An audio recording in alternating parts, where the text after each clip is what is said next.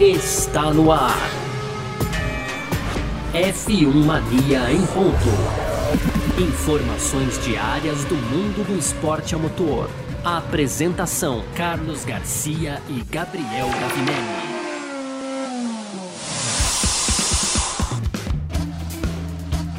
É isso! Valeu demais pela sua presença, valeu você que está junto com a gente por aqui. No ar, mais uma edição do nosso parque fechado para você que está acompanhando a gente por aqui, uh, porque aqui na Filmania assim funciona, né? Termina as sessões da Fórmula 1, você vem com a gente para o parque fechado para a gente falar sobre tudo aquilo que aconteceu. Hoje é sexta-feira, dia 29 de julho de 2022. Realmente muito obrigado pela sua presença. Né? Hoje a gente vem aqui para falar dos treinos livres para o Grande Prêmio da Hungria, 12 etapa do Mundial 2022 de Fórmula 1, que acontece no próximo domingo. Estamos ao vivo aqui ao para vários lugares hoje aqui, né? Para o YouTube da Filmania, muito obrigado você. Também na Twitch da Filmania, Facebook da F1 Mania, estamos ao vivo também no grupo F1 Brasil no Facebook. Um abraço para os amigos aí e também para o grupo F1 Mania Amigos do WhatsApp no Facebook. Estamos ao vivo no Twitter, no Terra TV, né? Ao vivo lá na home do terra.com.br. Então, muitíssimo obrigado. Lembrando que para você que está com a gente no YouTube, você que está com a gente no Facebook, você pode participar com a gente também, deixando seu comentário, que vai aparecer tudo embaixo na telinha aqui, para que a gente possa bater um papo bem bacana aqui. A gente responde as suas perguntas, a a gente destaca os seus comentários por aqui, vai ser sempre muito legal, tá bom? Podcast F1 Mania em ponto.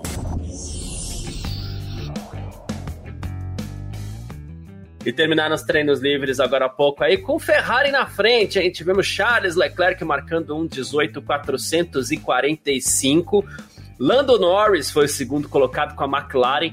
É, é engraçado que com, com esses resultados e com todas essas leituras a gente vai entendendo também o potencial de cada carro. Então, para que cada carro foi feito, entre aspas, né? E tá aí a McLaren andando bem numa pista travada com uma pista de Budapeste, né? Lando Norris foi o segundo colocado, ele ficou a dois décimos do Charles Leclerc. A gente vai ver se a McLaren, claro, vai re repetir esse desempenho amanhã, mas a expectativa é boa. Carlos Sainz da Ferrari também foi o terceiro colocado, ele foi o mais rápido no treino da manhã, inclusive.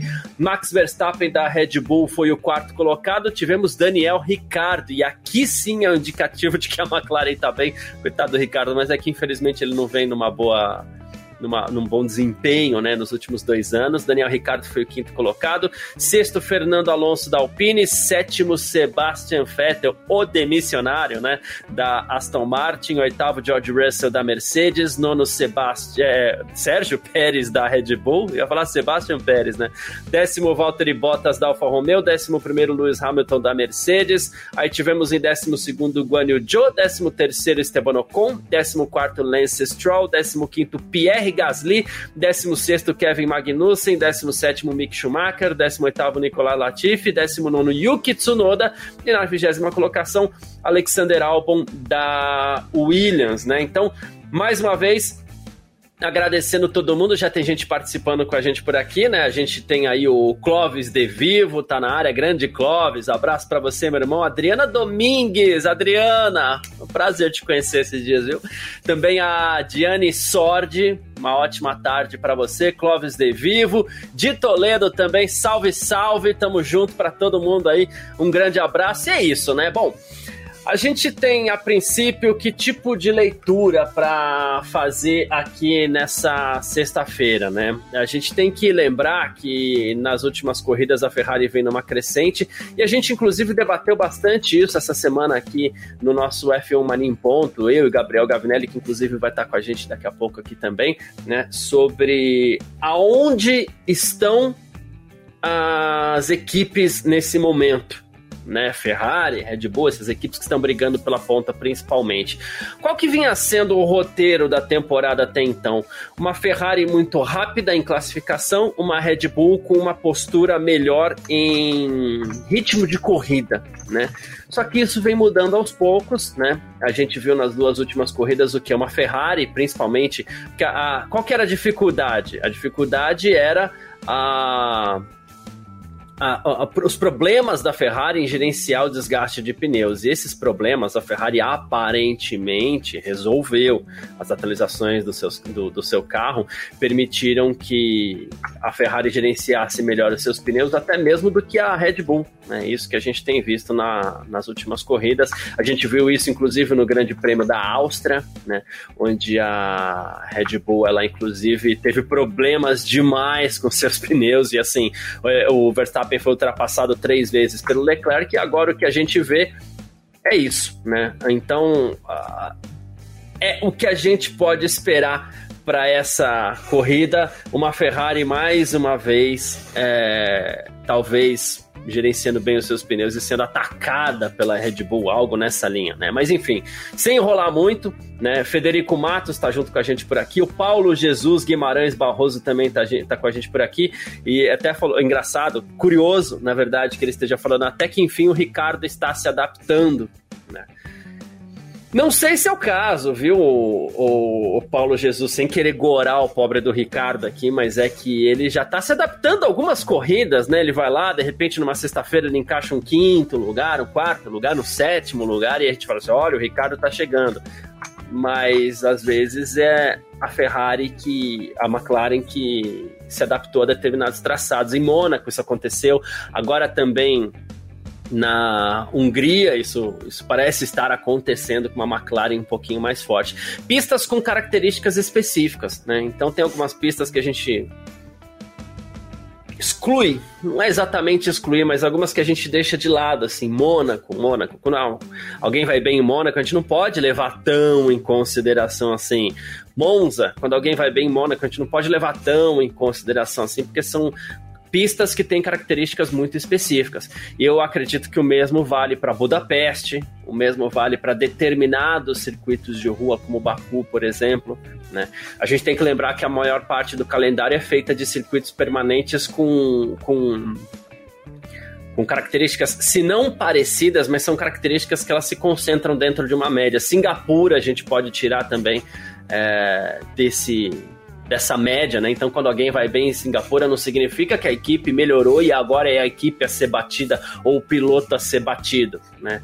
Não, é que são características mesmo da pista que a McLaren está se adaptando. E o que a gente vê, inclusive, é um, um Ricardo, Paulo Jesus, que tomou dois décimos, mais de dois décimos aqui do Lando Norris. Né? Então foi 217 milésimos do Lando Norris para o Charles Leclerc, mas a gente tem 210 milésimos do Ricardo para o Lando Norris. Então é mais ou menos essa a diferença, né? Não é que o Ricardo está se adaptando, a McLaren está se adaptando a Budapeste. Né? Parece que realmente a situação do Ricardo é muito difícil no que diz respeito à adaptação, no que diz respeito até mesmo, infelizmente, à continuidade dele na Fórmula 1. Né? Uh, e aqui é um ponto que eu quero trazer, que é um ponto muito importante, que inclusive quando o Gavinelli chegar aqui é algo que eu quero muito debater com ele, que o Federico está falando aqui. Será que será o final de semana do Hamilton? A experiência parece contar muito na Hungria. E geralmente é assim, tá? É, geralmente, mas não necessariamente, né? Porque aí, claro, a gente tem que lembrar também que a, a equipe tem que corresponder. Se a equipe não corresponder, né? Aí, aí fica difícil também, porque no fim das contas, assim, é, de nada adianta um grande piloto se o carro não corresponder. E a gente não sabe se, se vai ser o caso da Mercedes nesse final de semana, mas em geral, as, os pilotos com mais experiência, os pilotos é, com mais capacidade técnica, eles costumam se sobressair nessa pista. A gente debateu isso essa semana também, que a, a, o Grande Prêmio da Hungria, a pista em Budapeste, costuma privilegiar grandes pilotos. Estava até esperando o Gavi chegar aqui, mas eu vou já trazer esse assunto para a gente começar a, a debater. Né? A gente tem até a mensagem aqui, ó, de Toledo falando: precisa ter carro. Né? Sim, precisa ter carro. Né? Sem carro, ninguém nunca vai fazer nada. Mas é uma pista que costuma privilegiar os grandes pilotos. Tá? É, então, a gente pode esperar um bom desempenho do Vettel, a gente pode esperar um grande desempenho de Verstappen, a gente pode esperar um grande desempenho uh, de, de, de Hamilton, por que não? Mesmo faltando um pouquinho de carro, a gente talvez veja o Hamilton, não hoje, mas a gente veja um, um, Hamilton se sobressaindo um pouco com relação ao George Russell, né, por experiência e capacidade técnica. É uma pista muito exigente dos pilotos, né?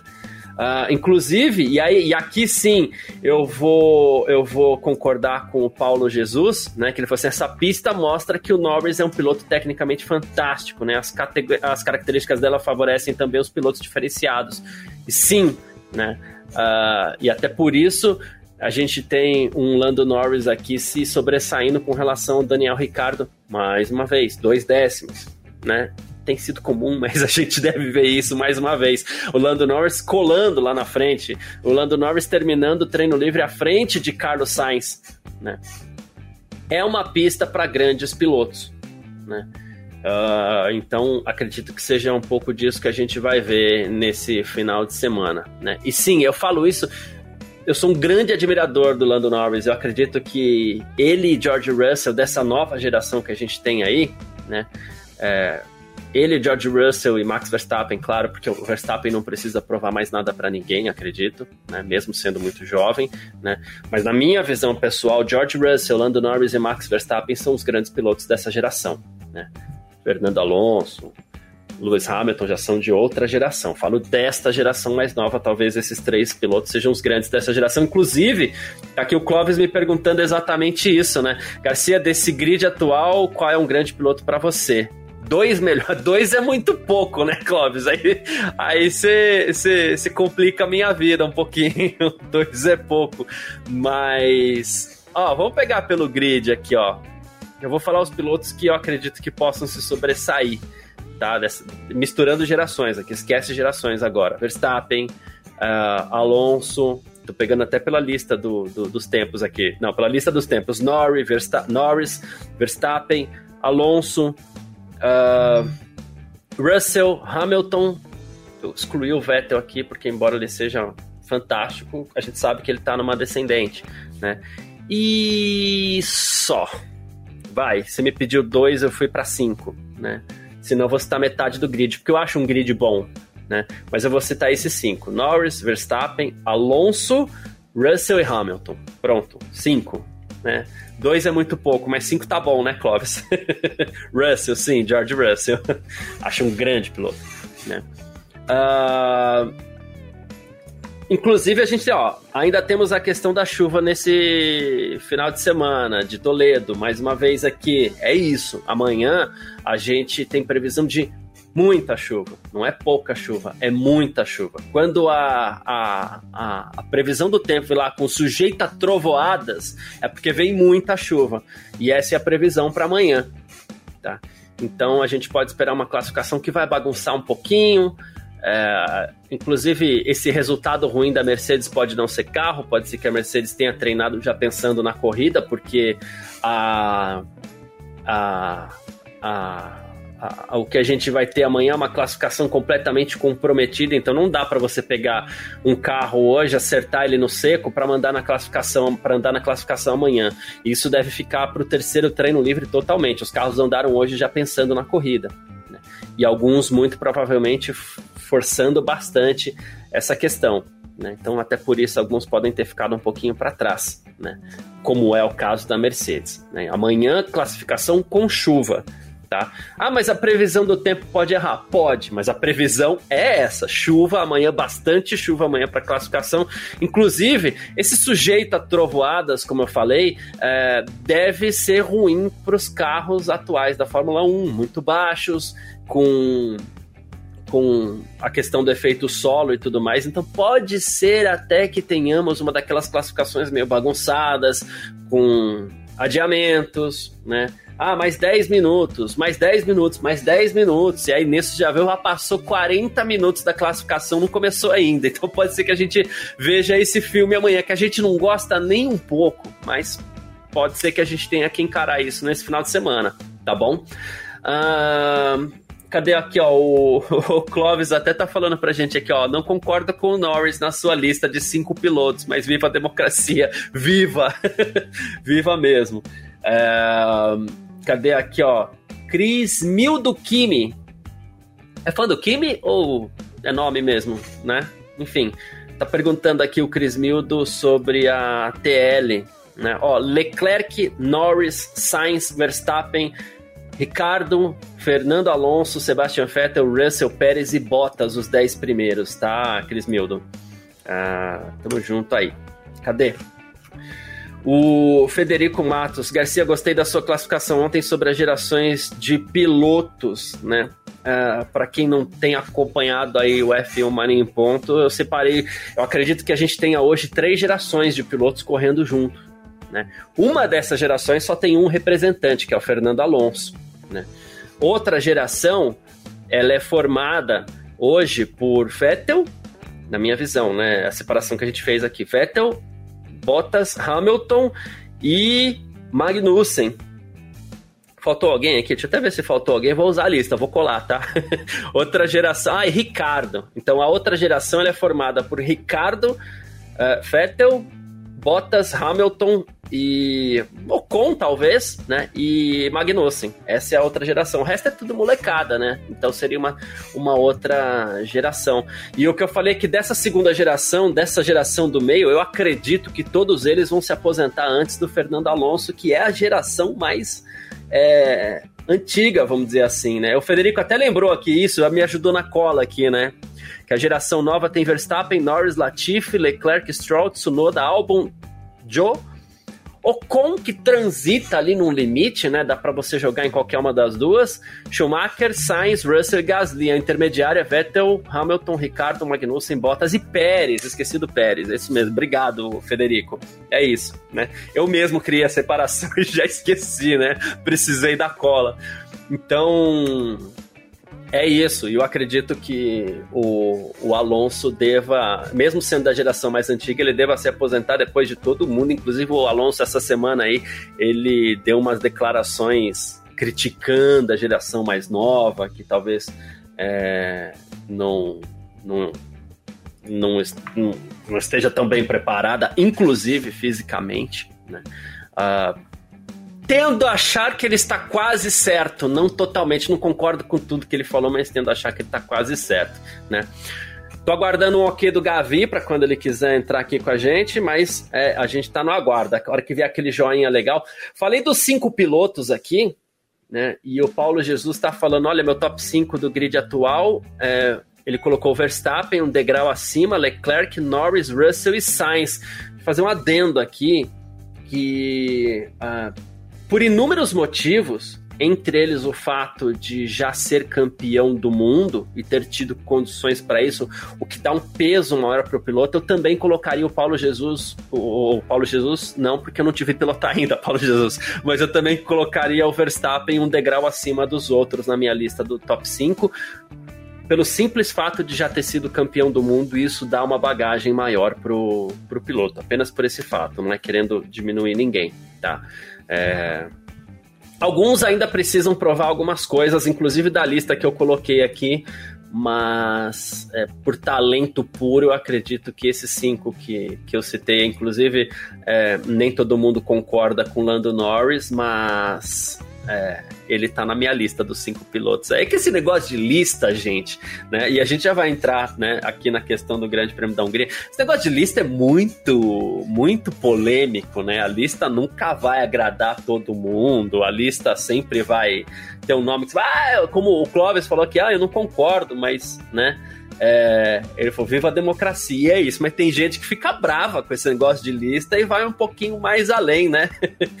Enfim, deixa eu chamar aqui o Gabriel Gavinelli. Gavi, meu irmãozinho, estamos sempre juntos, meu querido. Obrigado pela presença aqui nessa edição de sexta-feira do Parque Fechado. Hoje transmitindo para Twitter, para Twitch, para Facebook, para grupo de Facebook, para YouTube, para Terra TV, para todo mundo. Boa tarde, meu irmão. Treinos livres para o Grande Prêmio da Hungria, que colocaram uma Ferrari na frente ali e uma McLaren andando bem, né, Gavi? Obrigado pela presença, meu irmão. Obrigado você, mano. Boa tarde aí, já é boa tarde? Ó, uma e meia, boa tarde. É boa tarde, né? é, começamos boa tarde. Boa tarde hoje. hoje, então, para todos os cantos do mundo, hein, Garcia? Isso. São aí Twitter tá estreando, tá estreando o grupo do Facebook também, então a audiência batendo aí na casa dos um milhão de espectadores aí. Brincadeiras à parte, cara. A expectativa é sempre essa. pois é, a esperança é a última que morre, né? A gente segue firme. Nessa, esse, é o, esse é o objetivo. É, hein, Garcia, falando dos treinos de hoje, cara, é, acho que a gente começou bem, né? Foi um bom começo do, do GP da Hungria principalmente levando em consideração a evolução da McLaren, cara. Que, que surpresa positiva, né? Eu vi que você já comentou aí, o pessoal também bastante animado com o Ricardo, que parece ter de certa forma, encontrado um ritmo, ao menos aqui, né? Ao menos aqui não, né? Lá no Húngaro Ring.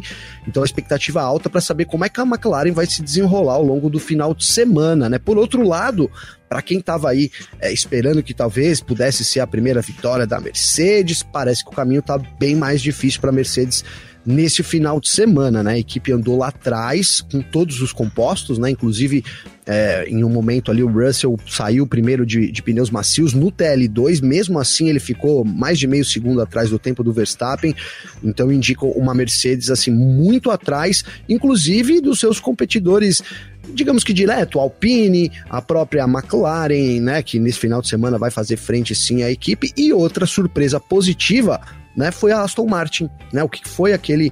É, tudo bem que depois acabou caindo na tabela, mas o Vettel chegou a ocupar a quarta posição no treino.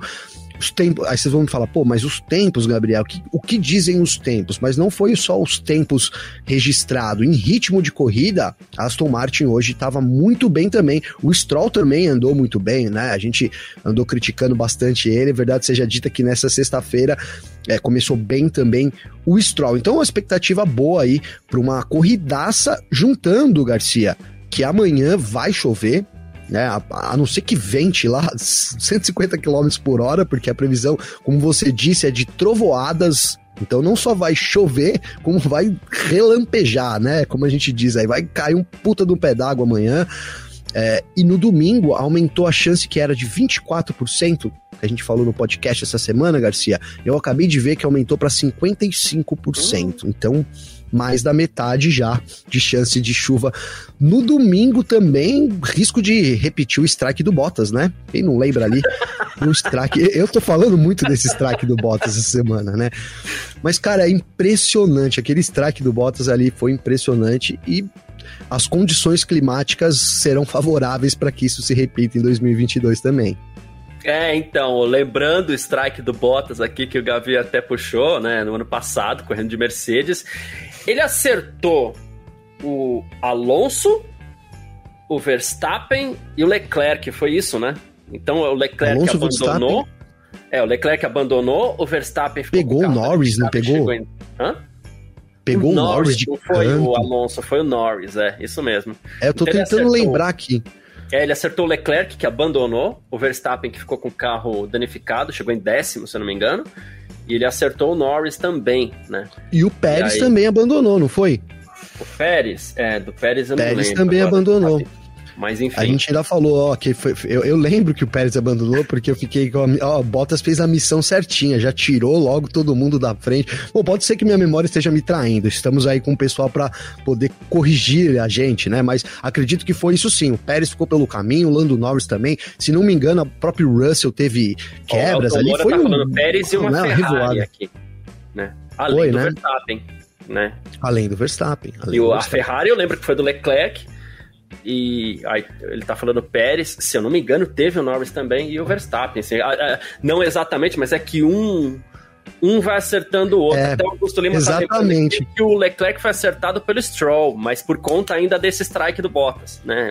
Foi causando é um efeito cascata.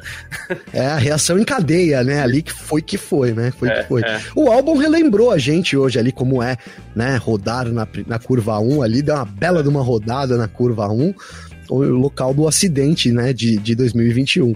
E é isso, e o Elton, reforçando o que a gente falou aqui, o, o Verstappen foi o único que continuou na pista, mas ele terminou lá atrás porque. Carro o, ficou. É, o carro ficou danificado e não tinha o que fazer. Foi se arrastando para salvar pontinho, pontinho esse que fez diferença lá na frente. A importância de você continuar Olha, no jogo a toalha, né? Rapaz, e como fez, hein? Como, como fez. fez. É, esse lance de você continuar na pista, cara, tá disputando o título equilibrado, faz muita diferença. Uh, e Gavi, outra coisa que eu tava puxando aqui, que inclusive uh, trouxe um debate que tava, né, quase esquentando aqui, né? Foi essa questão do, do traçado.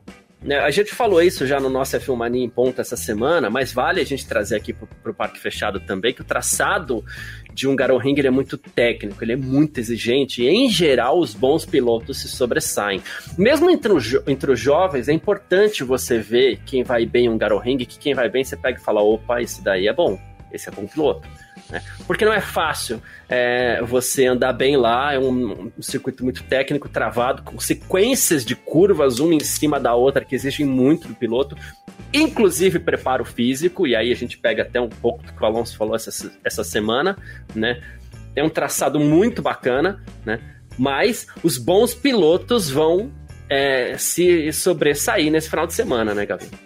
Ah, sim. Sim, Garcia, é uma pista muito técnica, né? E é uma pista, assim, muito punitiva. Ela tem várias, digamos que, Verdade. microsseções de curvas, né?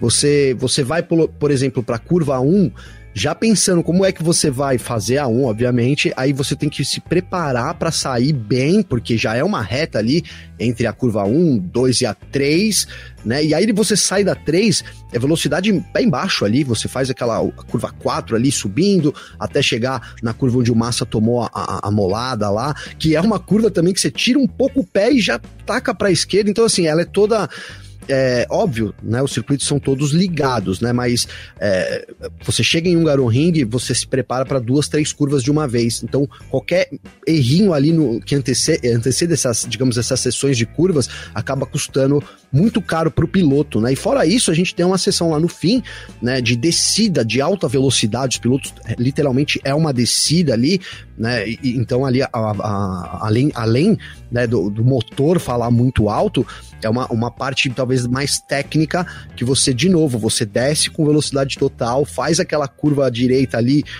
de novo, só tirando o pé, para aí sim uma freada brusca e sair na grande reta, que não é tão grande assim. Então, por isso a importância de acelerar quanto mais cedo, né? Se puder acelerar na curva final ali, melhor. Então, as, condições do circuito, tecnicamente falando, são muito exigentes. Já, dá pra gente separar aí é, como a gente fala, é, os homens dos garotos, né? As mulheres das é. meninas, enfim. Isso, isso, isso. Uh, o, os leões dos gatinhos. Boa, gostei, essa é melhor.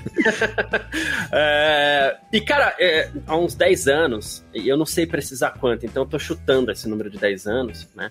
A gente teve uma pequena alteração na curva 2, que passou a ser um pouco pouquinho mais fechado, e eu acho que foi até mais de 10 anos, mas chutei esse número, tá, gente? Realmente, aqui eu vou assumir essa falha que eu não, não lembro exatamente quando foi.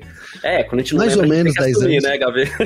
Tá bom. Aí, o que acontece? Tivemos uma pequena alteração no raio da curva 2, que ficou um pouquinho mais fechadinha, e por mais que eu, inclusive, entenda é, as críticas de algumas pessoas ao DRS, né?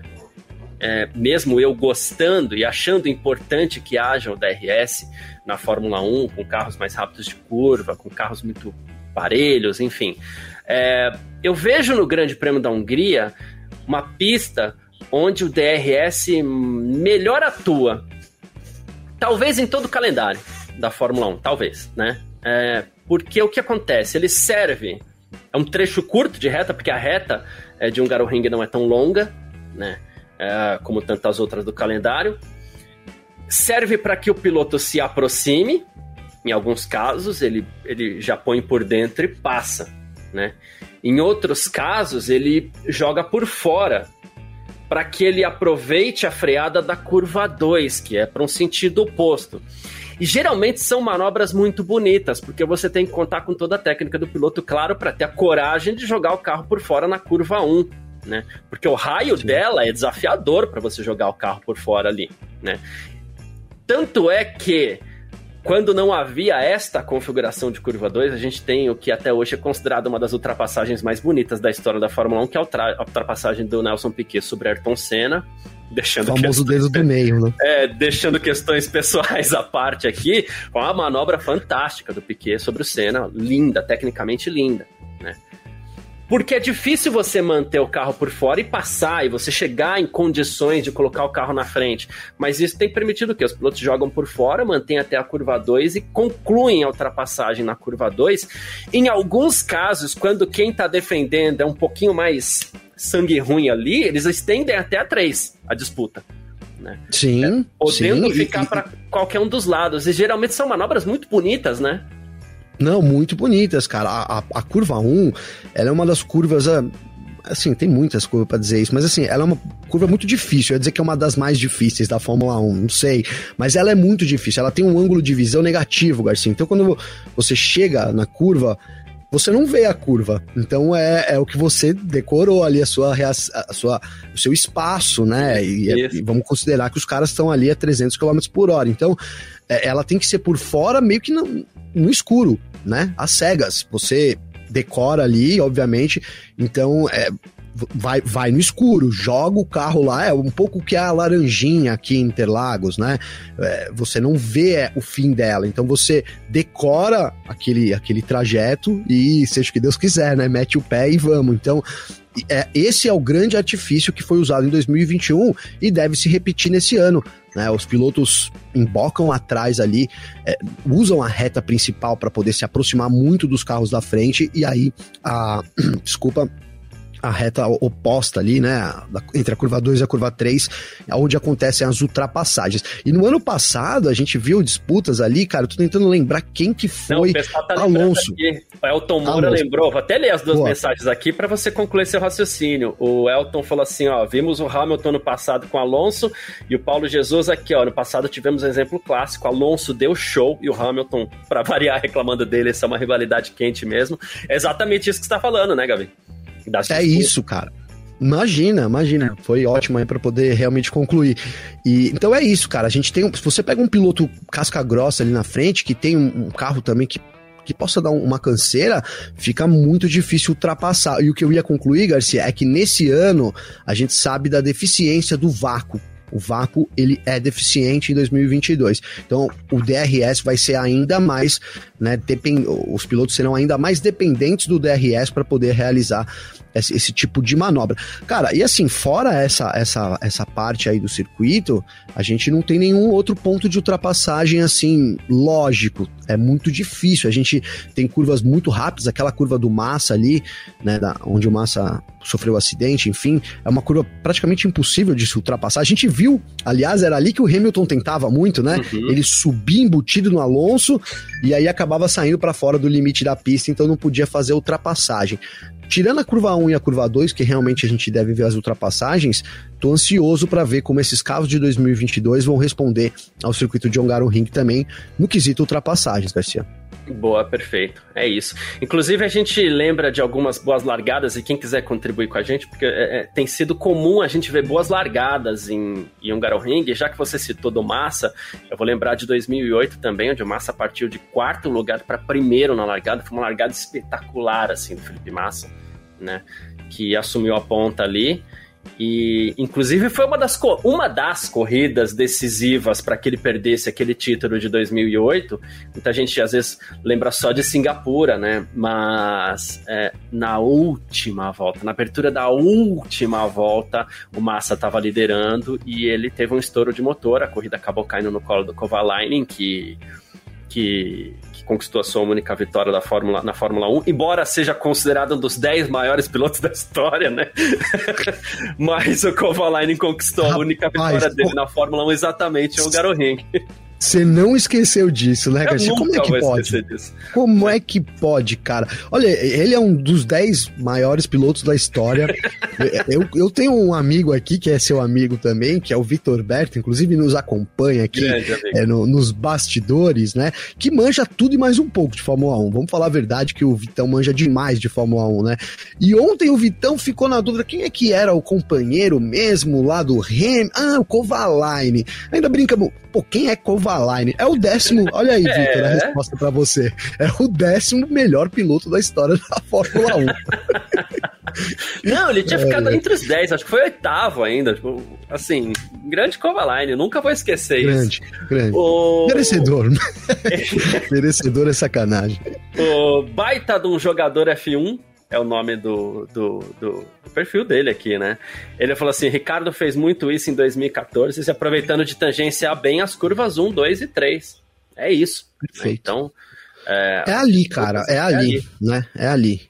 É ali, né? E, e, Os carros são muito grandes também, né, Garcia? Isso é, vale a gente ressaltar que a pista é bem estreita, cara, da Hungria, né? Às vezes é muito doido que a gente vai para algumas pistas e os caras falam, nossa, essa pista é estreita, né? E aí você olha e fala, é. Aí na Hungria não tem ninguém comentando que a pista é estreita, né? Mas, bicho, ali, é, tirando a curva 1, tirando a curva 1, que ela alarga, é por isso que tem várias tangentes ali possíveis, né? É, o resto da pista é todo muito apertadinho. É, o, o Vitor Berto aqui, a bordo do perfil da F1 Mania, ele até falou, ele ganhou do Schumacher no Race of Champions e não fez mais nada. Nem lembrava dessa vitória do Kovalainen em cima do Schumacher no Race of Champions. Ah, Também não. Tô falando que o Vitor... E, e, Pronto, confirmou ele ali, não né, assume, mas ele é fã do Kovalainen, né? Fã, uh, cara. É. Um pôster lá do Kovalainen. Federico Matos, a Hungria 97, bem lembrado, Federico. Foi palco da melhor corrida da carreira do Damon Hill, pilotando a Arrows. Na largada, o Villeneuve patinou com isso. O Hill saltou para a segunda posição, logo atrás do Schumacher. E foi em 97 que depois o Schumacher, se não me engano, abandonou e o Hill ia vencer essa corrida e quebrou no final, né? Eu vou, eu vou ficar. Essa eu vou. Ô, Federico, é, eu vou ficar é, devendo é. essa, cara. Isso, ele, ele devendo. no final. Mas eu confio, tanto no Federico, que tá sempre junto, sempre traz comentários super sempre. pontuais, quanto no Garcia, aqui do meu lado também. É isso, né? Ele liderou quase a corrida inteira, assim. E aí ele, ele chegou a, a relatar problema no acelerador, no câmbio, né? E ele tinha uma vantagem, assim, de uma década pro Villeneuve, sabe? É, não eram segundos, era uma década. E ele acabou acabou quebrando no final, assim, uma dó o que aconteceu aquele dia, né? Era a Arrows número 1, um, porque ele tinha sido campeão em 96, inclusive. Ah, cadê? Boa. O Victor também tá lembrando que foi o palco da primeira vitória da carreira do Jenson Button, né? Esse sim é, é fã do. Esse sim, esse sim o Victor é fã. Isso, na Honda, né? Companheiro do Barrichello na época. E isso foi em 2007, Vitor. É, acho que foi isso, não foi? O Vitor confirma pra gente aí também, mas se não me engano foi 2007 essa vitória do, do Jason Button é, em cima do. Em cima também do Barrichello, porque, né, enfim, o Barrichello chegou com muita moral na equipe e no fim das contas a primeira vitória acabou sendo do, do Jenson Button, o título depois, né, acabou sendo com o Jenson Button já na Brown, enquanto os dois também eram companheiros de equipe. Essa foi a oportunidade, né, nada a ver com o assunto aqui, mas para mim isso, isso foi, assim, eu não me conformava, cara, nessa temporada de ver o Barrichello não ganhando do Button, era, eu, na minha cabeça eu ficava inconformado. Para mim a grande chance do, do Barrichello, 2006, para mim, a grande chance do, do, do, do Barrichello 2006. ser campeão foi quando ele foi campeão do. Ah, foi campeão, desculpa. Foi companheiro de equipe do Jason Button.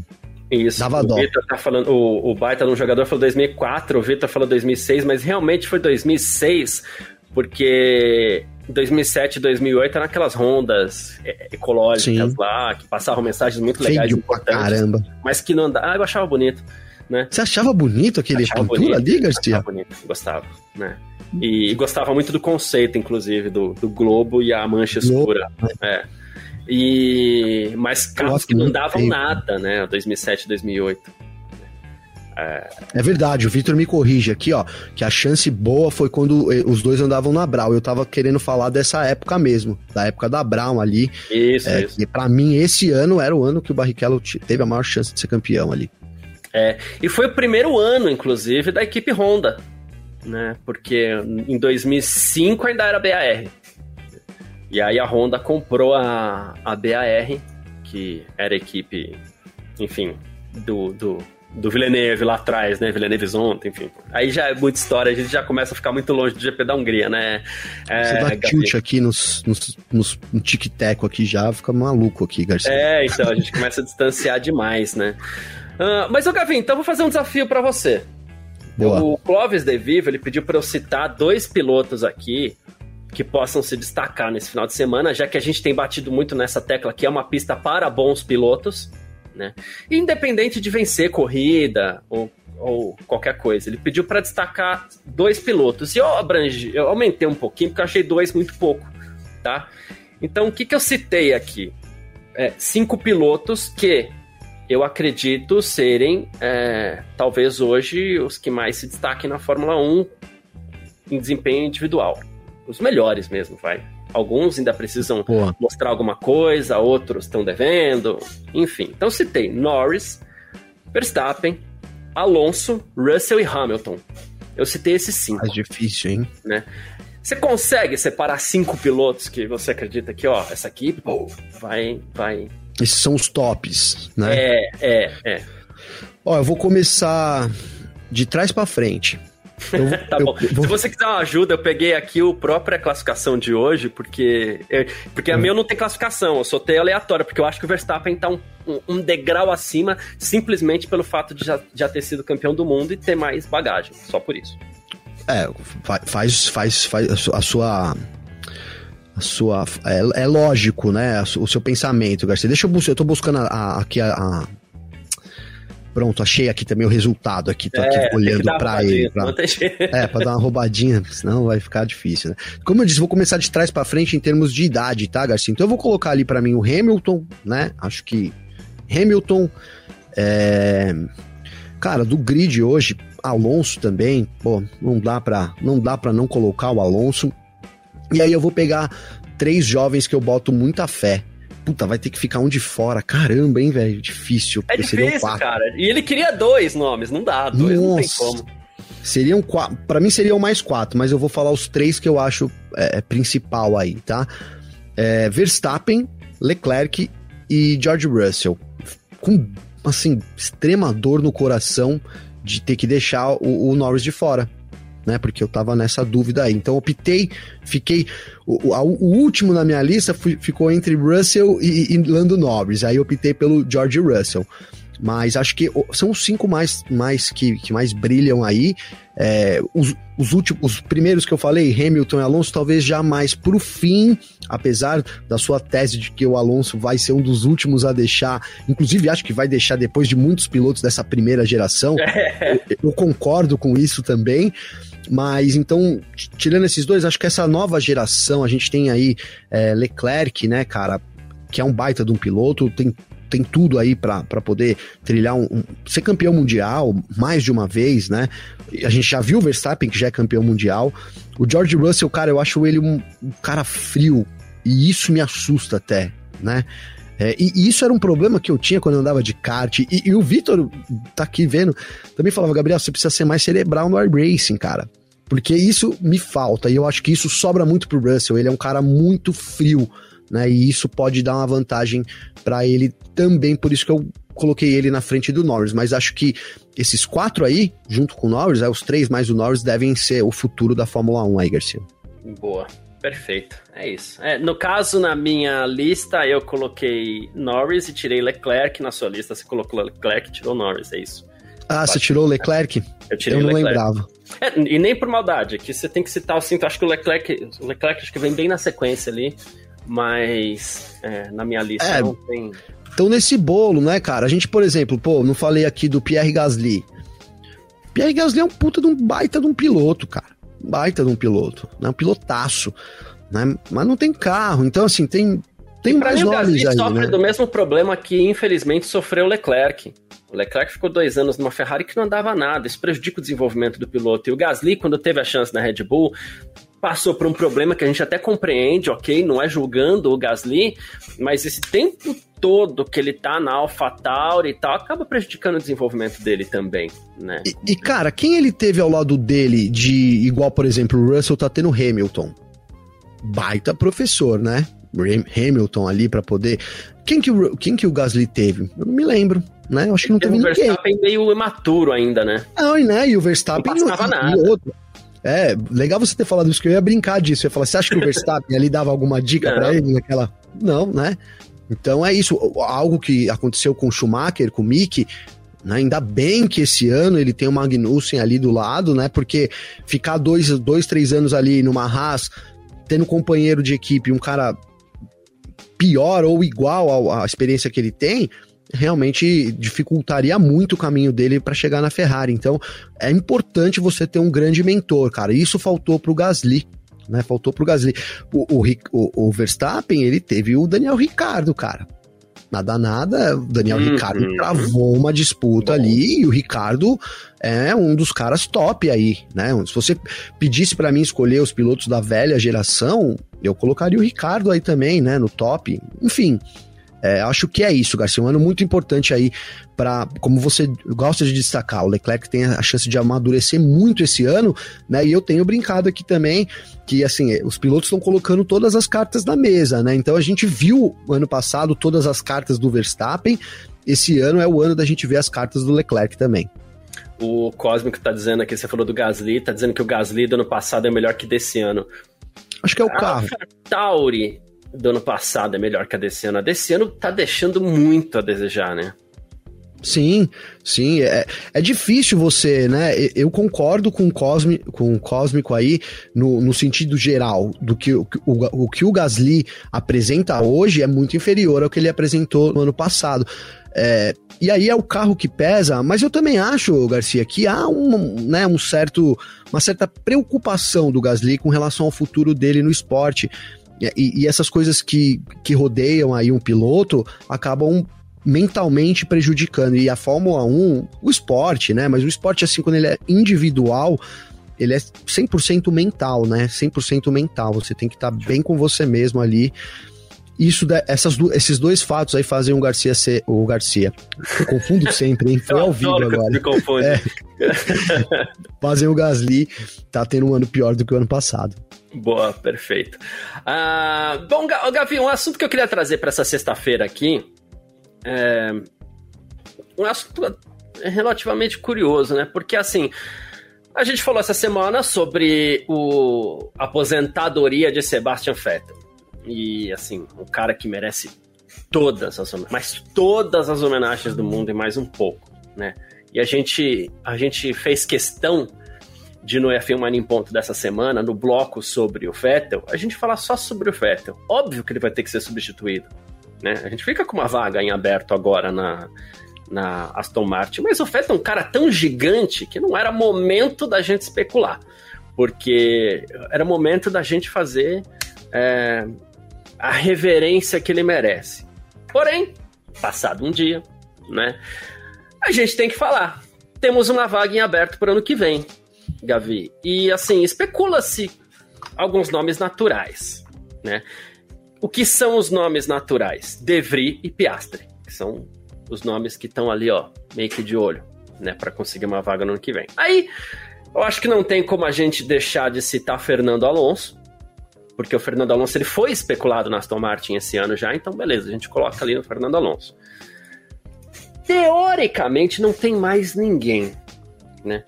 E aqui e, e são assuntos curiosos, assim, porque, primeiro, até pouco tempo atrás, ao vagar uma, uma, um assento na Fórmula 1, ia aparecer 10 pilotos. 10 jovens aí que estão lá na Fórmula 2, né? Mas a gente tem, por exemplo, o Drogovic tá nadando de braçada para conquistar o título da Fórmula 2 e a gente não consegue falar que ele é um dos cotados para Aston Martin. Porque a não ser que tenhamos uma reviravolta muito grande, ele não é cotado para Aston Martin. Ele não tem dinheiro para isso. De novo, a não ser que tenha uma reviravolta muito grande, que a gente até torce para que haja, né?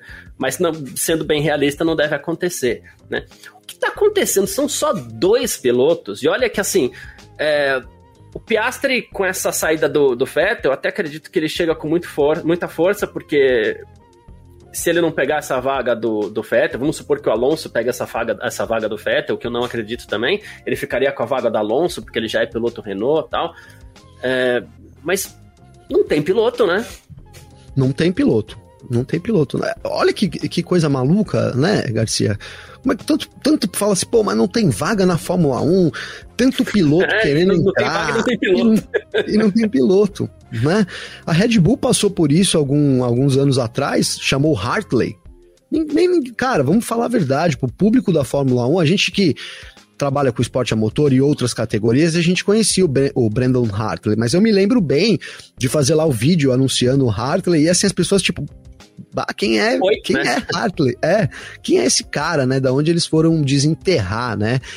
É, enfim, cara, é isso. A gente não tem, não tem nomes eh, no, no, no, mercado. Isso que você me falou agora, Garcia, fez um sentido danado na minha cabeça, que seria o Alonso assumir essa vaga do Vettel. Apesar assim, a Alpine vem numa crescente, será que o Alonso ia arriscar? Então, então. Né? Até o começo do ano eu acreditaria nisso. Hoje eu já não sei né? O Alonso não vai, não vai dar para trás o, mais, né, o Garcia? Tá até perguntando aqui se o Alonso não renovou o contrato com a Alpine. Rumores dizem, não, é. teve, é. não tem nada oficial ainda, mas os rumores apontam para esse caminho. Tá? A gente tá se afunilando, porque agora vai o racha, né? A Alpine deve querer manter o Alonso, né? Mas surge essa possibilidade. É, Mano, certamente ali a Aston Martin sondou esses pilotos que estão sem contrato pro ano que vem, né, Garcia? E o Alonso é um, é um dos caras, até tem o perfil, né, da Aston Martin ali para substituir o Vettel. Faria sentido até, é, digamos que ideologicamente falando ali na, na, na, Aston Martin. E aí abriria uma vaga pro Piastre, né? Que é uma judiação, cara, baita de um piloto ali. Acho que tem muito para oferecer para Fórmula 1, mas que, que vai ficando sem vaga. Mas tirando esses nomes, Garcia, o, o De Vries. É, Sincero, eu já falei isso há alguns programas atrás. Eu não vejo o De Vries correndo na Fórmula 1, Garcia. É. Não, é. não sei, já, já correu, quer dizer, ele já correu bastante, né? Porque deve ser um dos pilotos que mais treinou nesses últimos anos aí. Precisaria buscar as estatísticas, mas sem dúvida nenhuma, ele tá em todas. Não vejo ele como piloto da, da, da, da Fórmula 1 titular. Então, cara, quem, quem poderia, é, quem poderia, eu, eu vou trazer aqui ó, o comentário do Vitor, o mais provável é que seria o Pietro Fittipaldi, né? Chegar agora do que o próprio é, Drogovic, né? No caso, pela teoria aqui, o Schumacher iria para Aston Martin e sobraria esse assento na Haas, né? Olha é um aí, caminho. uma boa teoria também. É um bom caminho. É um caminho. Né? né? O De Vries, como o, o Federico está falando, seria um nome natural por conta da Mercedes. E a Mercedes tenta empurrar mesmo, né? Sim, agora o, o Schumacher na, na Aston Martin, para mim, não faz muito sentido, né?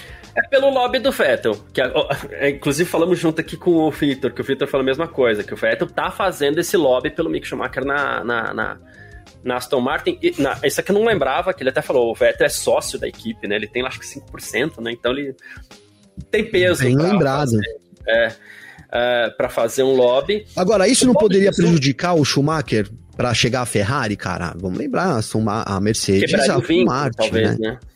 Então, como é que ficaria isso, né? A Ferrari cederia, né? Iria ceder o, ó, porque ele é piloto Ferrari, né? Ele é o futuro da Ferrari, vai tá botar um Schumacher lá. A gente tem o álbum lá, que é piloto Red Bull, e tá na, na Williams, que corre com o motor Poderia haver né? essa concessão, né? É, Seria é. importante pro Schumacher também. Seria importante pro Schumacher. Apesar que ele, ele, ele seria acompanhado pelo Stroll, né? O Stroll fica. Então, o que é melhor pro Schumacher? Andar num carro um pouquinho, porque a realidade é que a Aston Martin é um pouquinho melhor que a, que a um pouquinho pior, ou melhor, sei lá, que a Haas esse ano, é, né? Ou esse ano pior, pior, pior. Pior. Esse ano pior. E o Magnussen não é um melhor companheiro de equipe do que o Stroll? Então não sei se seria um bom negócio pro Schumacher, pensando nesse, nesse geral, né? Ele, ele iria para uma equipe pior, com um companheiro de equipe pior, então aprenderia menos, correria menos, enfim. Mas como há esse lobby do, do, do, do Vettel, faz todo sentido também. E aí, isso fica legal pro Pietro, realmente, nessa é. vaga ali. Se não Jesus, chamar o Pietro dessa vez, Garcia, aí não mais esquece também, né, mano? Pelo amor de Deus, não, Paulo não vou Jesus falar tá falando aqui, ó, Garcia, me desculpa, mas discordo. Em primeiro lugar, não precisa pedir desculpa, pelo amor de Deus. É, ele tá falando, tem Piastre, ok, Piastre citamos. Drogovic, não tem dinheiro. Aí ele citou, ele citou aqui Alex Palu e Cotton Herta né? Uh, não vejo, McLaren, não né? Essa turma da McLaren só essa ideia é muito ruim com o Ricardo e, e a McLaren ainda se esforçar um pouquinho para colocar os dois, mas eles não têm vaga em mais nenhum outro lugar na Fórmula 1. Se for para acontecer, vai ser na McLaren. Né? Aí ele falou assim: apesar de tudo, o Vips, o Vips perdeu o patrocínio da Red Bull e precisa dinheiro para estar na Fórmula 1, então o Vips eu já cortaria dessa lista. E ele falou: e o próprio Gasly? Gasly já tá na Fórmula 1. Mas Gasly talvez fosse um nome interessante para Aston Martin, que não vai acontecer, ele já está de contrato renovado, inclusive, para com a AlphaTauri, Mas até veria como nome interessante ali para a Aston Martin, não exatamente para o próprio Gasly, não, mas Gasly. é que o Gasly ele precisa de um caminho para se desvencilhar da Red Bull, porque ele nunca deve correr na equipe principal, por tudo que aconteceu. Verdade. Ele precisaria verdade, verdade. se desvencilhar da, da, da Red Bull. Segue então, uma talvez... nova carreira, né? É, uma, nova, uma nova, entre aspas, uma nova carreira. Caminhar ali pro lado da Aston Martin poderia ser uma aposta para ele. Se ele quer ser campeão do mundo, Garcia, seria é um caminho, cara, né? É um caminho. É. O caminho esse, dadas as proporções, que o Ricardo tentou seguir quando deixou a Red Bull, né? Ele tava numa baita de uma equipe, a Red Bull, mas para poder ele sabia que ali tinha o Verstappen, né? Então, pô, não vou ser campeão aqui enquanto esse cara estiver aqui, né? É, então preciso sair. Aí ele buscou alternativas, rodou, rodou, não deu muito certo, mas tentou, né? Se ele tivesse continuado na Red Bull até hoje, ele seria o segundão, o segundão carro escrito lá, né? Teria que ter aceitado isso, né? Até, cara, aproveitando aqui um minutinho, é, eu vi um meme, não sei se é meme ou é verdade, do, do Gasly. Você viu isso, cara? Porque rolou uma ação da Red Bull alguns meses atrás ali com o Verstappen, o Pérez, o Tsunoda e o Gasly. Eles botaram os quatro dentro daqueles aviãozinho, tipo aqueles aviãozinho que a Red Bull Lembra que a Red Bull fazia piruete? Dos Air Race lá da vida. E, e, e saíram ali, né, a, a, a, todo vapor não dá, mas assim, fizeram manobras, cara, com os pilotos dentro do, do avião, né?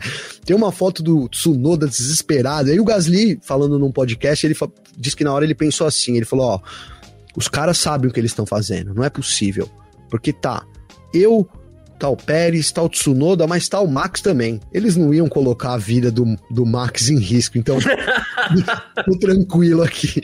Então, você vê como é que é, né? É bem por aí, cara. Então, para poder se dizer, ele falou que foi sério isso, pessoal. Não, o Max tá aqui, eles sabem o que eles estão fazendo. nós três aqui podemos morrer, mas o Max Verstappen não, né? Eu ri muito com isso, cara. Mas demonstra como funciona, né, Red Bull, né, Garcia? É, é. Eles sabem, é isso. E tem até uma diferença. O Ricardo, quando foi tentar ganhar a vida lá fora, ele tava na Red Bull. O Gasly não, ele tá no AlphaTauri e nunca vai para Red Bull. Então, para ele seria interessante mesmo e até necessário ele se desvencilhar e talvez a Aston Martin fosse um caminho, mas olha como é delicado. Aston Martin talvez fosse um caminho para o Gasly fazer uma temporada e bem e conseguir depois ir galgando de novo espaço para ir conseguindo um lugar em equipes melhores. Mas ele também já tem 26 anos. Alguém falou aqui, ó, o o baita do jogador falou assim: ó, o De Vries já tem 27 anos, acho difícil ele pegar a vaga na Aston. E o Gasly também já tem 26, então. Né? Não é mais um é. jovem piloto, né? Não é mais um é, jovem. Tá exatamente. Tá O Federico, assim como o Vitor lembrou um que o Vettel. Eu sou é... idoso, então, né? Mas tô falando em termos de Fórmula 1, né, gente? Pô. É, não, é, como pessoa, ele ainda é jovem. O, assim como o Vitor lembrou que o Vettel é é acionista da Aston Martin, o Federico tá lembrando que a Mercedes também é acionista, então, de repente, o Nick DeVry pode ser mesmo. Né? Se fosse falar de um piloto hoje, eu acho que eu falaria deveria, vai. Mas... Cara, olha, eu acho que eu posso queimar minha língua feio nessa mesmo, viu, Garcia? Porque a Mercedes deixa a Fórmula E, né? Então, Nevris não tem mais nem onde correr no ano que vem. Vai fazer a última corrida agora, né? Nesse final de semana, inclusive. Pois não tem onde correr. Então, se você colocar. Aí tem o lance, né? Da parceria da, da, da Mercedes, o motor Mercedes, o Toto Wolff é dono. Enfim, começa a fazer sentido realmente o nome do, do De Vries. É, é, é, é, mais ou né? menos o, que eu, o que eu penso assim também. Né? Ah, Mas o grande bom, questão é, cara, como a gente tem poucos pilotos, né, Garcia? Vou terminar é, O que mais me assusta é isso. A gente não tem. Antigamente ia aparecer, gente. Você ia chacoalhar uma árvore assim, ia começar a cair piloto querendo, com chance de pegar a vaga na Fórmula 1. Hoje não tem. E até pouco tempo atrás a gente tinha tem, tem, a questão russa também, né? Porque, assim, há duas temporadas atrás, a gente tinha lá na fila esperando o Schumacher, a gente tinha o, o, o próprio Mazepin, que conseguiu vaga dele, os dois conseguiram vaga na Haas, a gente tinha Schwarzman, a gente tinha. É, tinha mais gente aí, né? É, enfim. É, é, então, Schwartzman é um nome que você vê, nem é ventilado mais. Já foi, né, passou, passou. Perdeu o bonde. Nem é ventilado né? mais. Então, assim, o Purcher é um cara que já teve mais força também. Hoje em dia ninguém fala nada de Purcher, né? O Sargent. O Vips, como você bem colocou, vacilou, perdeu. Pra perdeu, mim, perdeu. Né? Então, assim, o Vips era um nome que tinha lá, tinha patrocínio, tinha força, mas foi bobão, perdeu a Ah, não, ó. Importante aqui, hein, Garcia? Importante. Tô pensando aqui que era a última etapa e não é, tá? Então calma lá. Fórmula E ainda vai ter a última etapa na Coreia do Sul em agosto. E desculpem aí, então, penúltima etapa e aí sim a última etapa na Coreia do Sul. Duas corridas restantes ali para o Nick De Vries.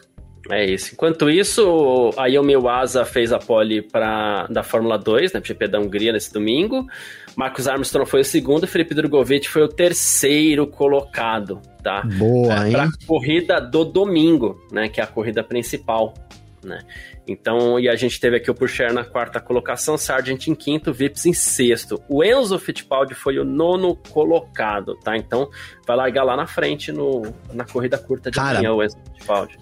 O Enzo, o Enzo tá matando a pau, hein, Garcia? Tá bem, a gente né? fala tá muito bem. do. Nossa, a gente fala muito do Drogovic por total merecimento, né? O líder ali, baita, baita temporada do Drogovic. É, com, com a MP Motorsport, que também não é um carro topo de grid, apesar da Fórmula 2 ter embaralhado mais nos últimos anos, né? E, e assim, e o Drogovic se sente muito em casa né? Ele falou isso quando a gente entrevistou ele, ele gosta muito do MP, do ambiente, e isso, ó, você ver como a gente fala, né? É, se sentir bem, mentalmente, pá, como faz diferença, né, cara? Às vezes né? Em pequenas, em pequenas diferenças pode até mudar o resultado. Mas o Enzo, cara, com um carro pior ainda que a Charus, né? A Charus Race System ali, um carro de fim de grid, tem conseguido fazer o que ele tem feito. Impressionante, o Enzo é um baita de um, de um piloto mesmo, cara. E é um, um piloto que tem bala na agulha, né? Ele tem bala na agulha. Não é aquela bala, não é, não não é, é muita, mas não é, aquela é o brasileiro. De coma deliciosa, não, mas tem uma balinha. É, tem alguma coisa. alguma, tem a, a, algum, algum coelho pode sair desse mato aí, hein, Garcia? É. uh, não para o ano que vem, tá, gente? Calma. É, vamos devagar. Ah, sim. E o Paulo Jesus, acho que ele matou a charada, viu, Paulo? É, ele falou: Você acha que o problema é que todo mundo agora tá esperando um novo Verstappen? E ele falou: Esquece, nem o Piastri tem o mesmo talento na mesma idade. Pode ser isso mesmo, viu, Paulo? Pode ser isso. É, sabe, o Verstappen. Cara, mano, eu vou falar aqui uma coisa, Garcia. Sabe, eu acho que um cara que, que, que tem assim sangue no olho, sangue no olho quando é atacar tem uma frieza danada para se defender. Gerencia os pneus como ninguém. Aliás, esse é o trunfo dele esse ano. E assim, eu não sei o, o, o quanto. Vou, não vou falar, calma, calma, já vou falar. Mas assim, não sei quanto isso é porque eu sou, bra, eu sou brasileiro, mas eu queria muito ver, como a gente já viu no virtual, inclusive com Vitória, né? O Drogovic disputando com o Verstappen, cara. Acho que ele é um cara frio igual, agressivo tão quanto seria uma disputa para mim. A gente viu no virtual, como eu disse, já pegou fogo entre os dois, né? Seria, acho que é um cara que, que poderia. Tá, eu tô, eu, tem outros, tá? Mas eu tô caminhando por esse, por esse lado do Drogovic. Eu acho que é um baita de um piloto, cara. Um passarinho verde me contou que depois o Verstappen, ó, reconheceu o feito. É, é, é, é Ainda teve essa que eu já tinha esquecido. É, isso. É. isso. Atestado e confirmado pelo Verstappen. Exatamente. Ah, enfim. Gavi, vamos para aquele momento da nossa apostinha de sempre. Todo mundo que está participando aí com a gente também pode é, colocar a sua aposta, que a gente vai pôr aqui embaixo. Quem vai formar a primeira fila amanhã, Gavi, com chuva e tudo? Porque vai chover. Não tem isso. É... Né? Quem vai formar a primeira fila para o Grande Prêmio da Hungria? Rapaz, eu vou sair um pouco do óbvio, eu vou imaginar essa chuva aí melecando tudo hum, e vou botar melecando uma pole. É, né? é, melecando ali. de gordura, né? Os caras. Nossa, credo. Você já entrou nos restaurantes que você pisa já, assim? Já, já. Nossa. Meu Deus cozinha. do céu. Conheça a nossa cozinha. Se chegar lá, você tem que segurar para não escorregar. Bota umas botas de borracha, né, é. meu irmão? Ah, no centro de São Paulo. E, aliás, as comidas são deliciosas. Não tô falando mal, mas Esse assim, é pô... É, é ótimo. É, é ótimo. Dá, uma, dá uma certa ânsia ali nos primeiros momentos. É, então eu vou arriscar o Lando Norris na pole, cara. Olha, Lando Norris na pole. acho que ele mostrou uma. A McLaren, cara, é um carro que se adaptou bem no ano passado também a um Ring. É, o Norris é um pilotaço, um pilotaço. Um Ring favorece o talento. É, o, o que a McLaren fez hoje foi muito incrível, mesmo se tratando de um treino livre. Então, com a chuva, se der uma, uma né, de novo, uma melecada ali, talvez a McLaren possa sair na frente. Acho que ele é superior ao Ricardo, então vou, vou ficar com a pole pro Lando Norris. E aí, na segunda posição, Lewis Hamilton. Boa. Porque eu gosto do Hamilton, eu quero colocar ele em segundo. Essa é a minha justificativa. Cara, eu queria muito apostar num nome aqui que eu não vou apostar porque eu acho que eu vou errar. Né? Mas eu vou falar em quem eu queria apostar, porque parece que tem algo me dizendo aqui, aposta nele, aposta nele, mas eu tô aqui, não, eu não vou apostar. Que seria o George Russell. Eu queria apostar no Russell para amanhã, né? Mas uh, eu não vou em George Russell, eu vou em Verstappen e Norris. Porque eu gostei desse seu Norris aí, então eu vou Boa. de Verstappen e Norris amanhã, tá? Na chuva. Inclusive, Inclusive o Cósmico Garcia. tá perguntando aqui por que na chuva o Verstappen sempre anda melhor que o resto do grid. Porque o é Verstappen é, é um monstro, ele é um pato, né? Quando quando fala um pato, a gente tá falando que o piloto é ruim, né? Mas não, ele é um pato, ele nada na chuva, sei lá, ele tem um ah. talento. E outro piloto que anda muito bem na chuva é o Russell, que é exatamente por isso. E aí me veio aqui muito. na cabeça que assim, é, poxa, um Garo Ring é circuito para piloto bom, e aí se chover é piloto bom de chuva junto as duas. Por isso que eu queria apostar no Russell, mas eu vou de Verstappen e Norris. É, é esse comentário do Cósmico é legal, Garcia, porque a gente fala aqui, né? É, eu gosto de trazer isso. Eu acho que a chuva, a gente fala sobre acontecer muitas coisas e tal, mas assim, a dificuldade aumenta.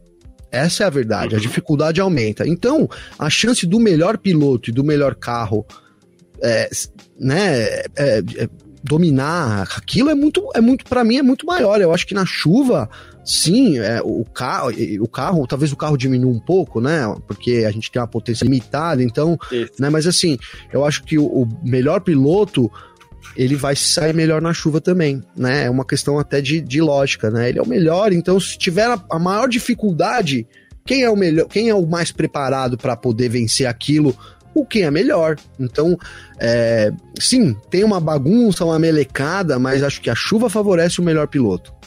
É, e o Cosmic ainda tá lembrando aqui, Spa 2021. Quem, 2021, é. Quem se lembra do Russell P2 como a Williams só atrás do Max? Ainda tem essa ainda, né? Mas não, eu, eu vou de, de, de, de Verstappen Olha, Garcia, já foi agora, cara, já era. já foi, já. Mas sério, eu, Mas eu bem tô... lembrado, bem é. lembrado, bem lembrado. Bem lembrado mesmo, é isso. Bom. E aí, porque, cara, porque. Então, rapidinho, Garcia. Claro, claro. Ele fala, mas, mas não é o melhor piloto, e bom, o, o Russell tava de Williams, porque muitas coisas acontecem, é, principalmente na qualificação, cara. Então, assim, o cara saiu no momento certo, a pista tava um pouco mais seca. Isso acontece na qualificação, na corrida. Isso é um pouco minimizado, porque tá todo mundo correndo junto. Mas a qualificação pode colocar isso. O cara sai ali, faz um tempo bom, a pista piora, ninguém supera. O cara tá lá de Williams na pole, né? Então a qualificação é uma hora que o, o, as coisas podem mudar e aí o talento e etc. Não, podem não fazer tanta diferença em conta das circunstâncias, mas na corrida acho que vale essa máxima do quanto melhor o piloto, melhor a chance dele se sair melhor em uma situação pior. Confuso, mas é isso. uh, Gavi, seu destaque final nesse parque fechado aqui nessa sexta-feira, já te agradecendo demais pela presença mais uma vez, meu irmão.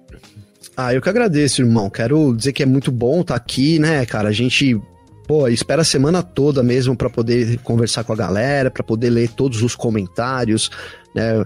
Quero mandar um abraço especial para todo mundo que está acompanhando a gente. Fiquei muito feliz que o Di Toledo é, está aqui também. O baita de um jogador, ele já ele trouxe elogios da, aqui. É. É, e, e, cara, disse que conheceu a gente hoje, então muito legal, vi várias pessoas que já, a gente que tá sempre aqui, mas várias pessoas novas, então que bom. Segue o nosso projeto de cada vez levar mais informações aí pra, pra galera da comunidade da Fórmula 1. E assim, finalizando, Garcia, a expectativa lá no alto, tomara, rezando para que amanhã não tenha tantas interrupções. Eu, é, é péssimo quando isso acontece, né? Você já citou isso hoje, e para 10 minutos, e daqui 10, daqui 15, daqui 20, isso é muito chato. independente de quem vai largar na pole, torcendo pra gente ter uma coisa mais fluidinha é, amanhã, principalmente, viu, Garcia? Então é isso, meu irmão. Um abraço aí. Obrigado, obrigado a todo mundo aí do chat também. É isso, estamos sempre junto. Obrigado a participação de todo mundo por aqui. Amanhã estaremos ao vivo aqui no nosso parque fechado, assim que acabar a classificação para o Grande Prêmio da Hungria. Como o Gavi falou, assim, a gente sabe que pode ter é, atraso exatamente por conta da chuva, que vai ser forte amanhã, né? Mas é, o previsto é que a gente esteja aqui por volta de meio-dia. Tá? Se atrasar, assim que acabar a classificação, você vem para cá com a gente. YouTube, Facebook, Twitch, Twitter, Terra TV. Não tá faltam bombando. opções aí para. Full HD agora, Garcia. Isso, isso, isso. Aqui para mostrar todas as nossas imperfeições. Nossa, rapaz, precisa fazer maquiagem, hein? Fazer é, eu vou começar a pensar nisso, porque a minha testa brilhando aqui, ó. Antes não aparecia, agora aparece. Minhas rugas aqui, ó. É, então. É. Reflexo da idade, experiência. Experiência, é parceiro. Barba branca, né? enfim. É. Eu pinto a minha, viu? Charme. É, então. É, fica legal. É isso. Amanhã a gente se fala. Aproveita para fazer sua inscrição aqui no canal da F-Mania, não só no YouTube, como em todas as redes que a gente citou aí, inclusive na Twitch e tudo mais. Recomenda pros seus amigos, porque é o que a gente sempre fala. Pô, você chega lá no seu amigo que também gosta de Fórmula 1, fala assim, cara, encontrei essa live aqui, ó, o pessoal da F-Mania lá debatendo. Aí vocês assistem, cada um que assiste, depois vocês vão ficar debatendo, vocês vão ter assunto para debater entre vocês também, sempre muito legal. Chama um amigo para comentar e tudo mais. Então, espalha pros seus amigos aí, tá certo? Valeu demais pela presença de todo mundo que está acompanhando a gente até aqui. A gente se fala amanhã depois da classificação para o GP da Hungria. Tamo junto, grande abraço. Informações diárias do mundo do esporte a motor. Podcast F1 Mania em ponto.